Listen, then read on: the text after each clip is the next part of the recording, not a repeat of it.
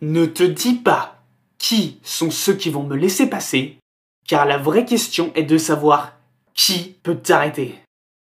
Si tu attends que l'on te donne l'autorisation, la validation pour passer, tu devras te soumettre aux autres. Si tu vois un mur, c'est uniquement dans ta tête. Tu peux tout franchir si tu es prêt à faire les sacrifices nécessaires. Dans ton enfance et peut-être encore dans le monde professionnel dans lequel tu évolues, tu as besoin de faire valider tes choix et tes décisions. Tes chefs, tes parents ou tes professeurs doivent valider ou non tes orientations. Ce n'est pas toi qui assumes le poids des responsabilités.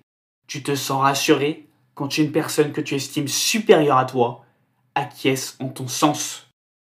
Le problème dans cet état d'esprit est qu'il se répercute dans ta personnalité.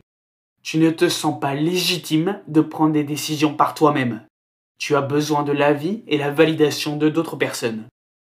Tu as peur de t'engager tout seul sur le mauvais chemin. Tu préfères donc demander à d'autres pour savoir si tu as raison.